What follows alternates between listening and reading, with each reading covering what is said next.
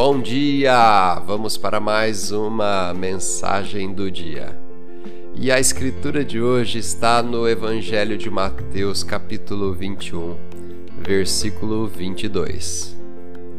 E tudo o que pedirem em oração, se crerem, vocês receberão. O tema de hoje: ore com ousadia.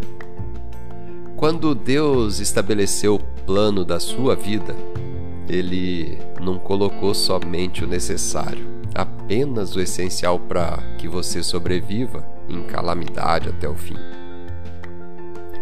Ele colocou muito mais do que o suficiente nesses planos. Ele é um Deus de abundância, de plenitude. Vemos isso por toda a Bíblia Sagrada. Davi já dizia: o meu cálice transborda. Ele tinha abundância, muito mais do que precisava. Sim, nós devemos agradecer a Deus que nossas necessidades sejam supridas, mas que elas não fiquem estacionadas por ali, encravadas.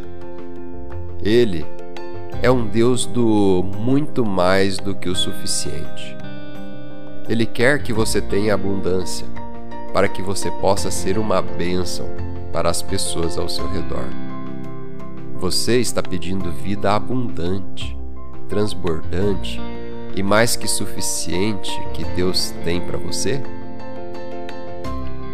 Deus diz que você deve usufruir da vida, para que tudo o que você toque prospere e tenha sucesso.